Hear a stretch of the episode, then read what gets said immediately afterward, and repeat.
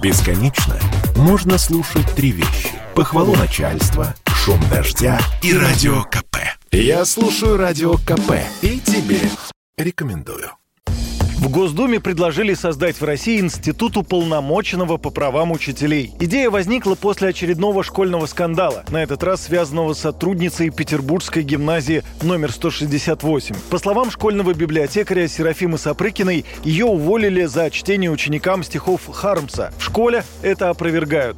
Скандал дошел до Кремля. Пресс-секретарь президента Дмитрий Песков призвал разобраться в произошедшем. По словам Сапрыкиной, еще в декабре ее вынудили написать заявление на увольнение увольнения, но пост в Facebook об этом девушка решила написать только сейчас. В Минпросвещение уже потребовали восстановить в правах учительницу. У директора школы и местной администрации своя версия событий. Директор заявила, что педагог поступила не совсем корректно, самостоятельно решая, какие занятия проводить. По словам Светланы Лебедевой, в школе есть учебный план. Если педагог хочет внести какие-то коррективы, следует обратиться к завучу или к директору, не действовать самовольно. После этой истории депутат Государственной Думы Борис Чернышов предложил создать в России Институт уполномоченных по правам учителей.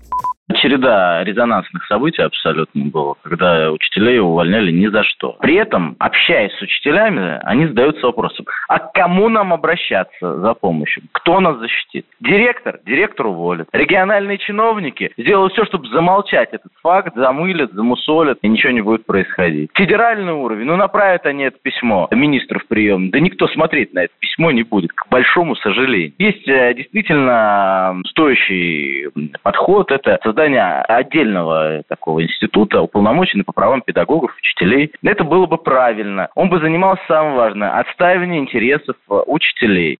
Заслуженный учитель России, директор школы «Класс-центр» Сергей Казарновский инициативу поддерживает и даже предлагает пойти дальше на учителей, так же, как на депутатов, а может быть и важнее, вот эта вот неприкосновенность, там есть депутатская, а учительская должна быть, потому что, к сожалению, это тогда, особенно, я помню, было вопиющие случаи, когда врывались родители в школу в Питере это было. Камеры там висели, просто было снято. И, и сбил учительницу начальной школы. Потом выяснилось, что он вообще сотрудник МВД, а через день выяснилось, что он уже бывший сотрудник МВД. И никакой реакции на это не было абсолютно. Может быть, в этом и есть смысл, потому что я когда-то точно говорил, неприкосновенная каста должна быть.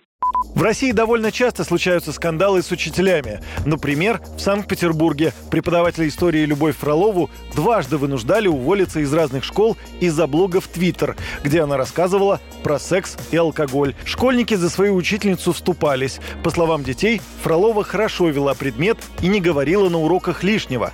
Но на мнение руководства школы это не повлияло. Юрий Кораблев, радио «Комсомольская правда». Спорткп.ру о спорте, как о жизни.